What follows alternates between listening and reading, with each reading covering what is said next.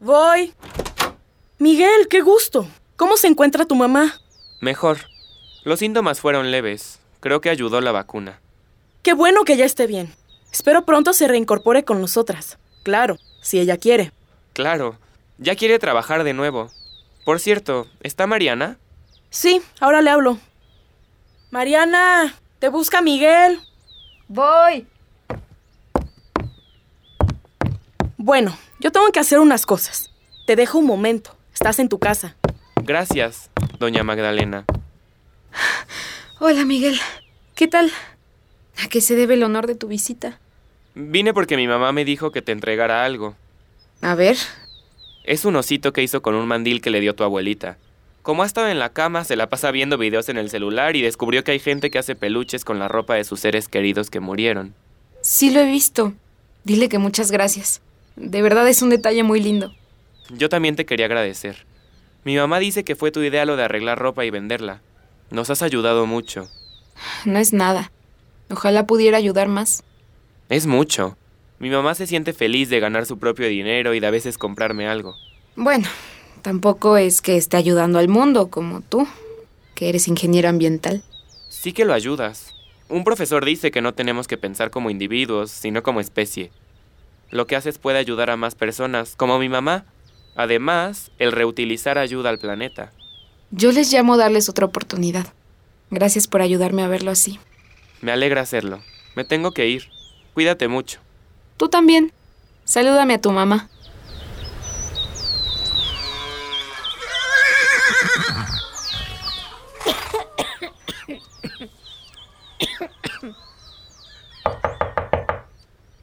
No entres, Ma.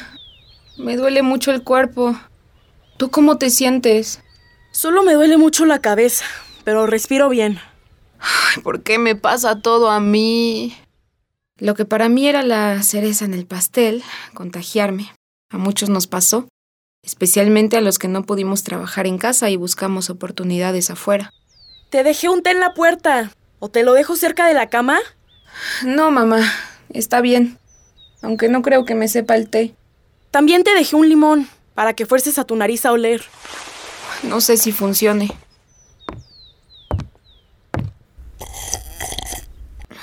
No me sabe a nada. Mejor me acuesto y veo la tele. Arriba a México el primer lote de vacunas contra COVID-19. Al escuchar esa noticia pensaba en toda la gente que se había muerto antes de la vacuna. Pensaba en mi abuela y me hacía más falta. No podía evitar sentirme triste y con el miedo de que los síntomas empeoraran y que mi futuro se hiciera cada vez más incierto. A veces me levantaba en las noches con el temor de necesitar hospitalización y veía escenarios oscuros. Contagiarse era otro duro golpe emocional y físico. Hija, ¿te ayudó un poco el té? ¿Cómo te sientes? Ay, que no he hecho nada de mi vida. Eres muy injusta contigo. Si has hecho mucho. Nos has ayudado a todas. ¿Y después qué? Cada vez hay más competencia y en un lugar al que le dicen que no existe es peor. Yo también pasé por ese proceso a tu edad, y aún a mis 40 años. Pero empiezo a creer que de alguna forma u otra puedes reinventarte. Descansa y no te exijas demasiado. Ojalá puedas ver lo que nosotros vemos en ti. Con los días me iba sintiendo un poco mejor. Mi ánimo también mejoraba un poco. No pudimos trabajar como por 15 días. Me quedé en el cuarto de mi tía Marina, que al principio era nuestro taller, y ahora que éramos más colaboradoras nos bajábamos a la sala.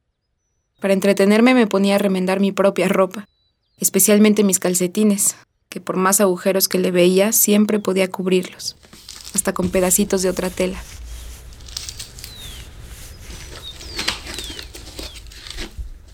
La caja de hilos de mi abuelita también tenía agujas, Shakira, algunos pedacitos de tela, botones pequeños, pilas, alambres y una foto suya de cuando era joven, con su nombre detrás, Paquita.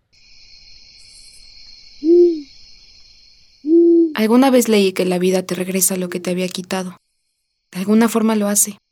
Yo sentía que ya encontraba un propósito en mi vida, que me acercaba más a mí y a mi abuelita. Y cuando salí de esto lo supe. He pensado en un proyecto que se llamará Paquita. ¿Paquita como tu abue? Sí. He pensado en un pequeño emprendimiento no solo de ropa, sino que ayude a las mujeres que no pudieron estudiar y que les gusta la costura a vender sus propias creaciones, ya sean remendadas o nuevas. También he visto sobre capacitaciones. Podríamos ayudar a muchas personas. ¿Y cómo lo piensas hacer? Creo que me falta mucho por investigar, pero he pensado en seguir estudiando. Por ahora lo haré en línea y espero ahí encontrar más ideas. Me encanta que lo intentes y te apoyaré para que lo logres. Gracias, Ma.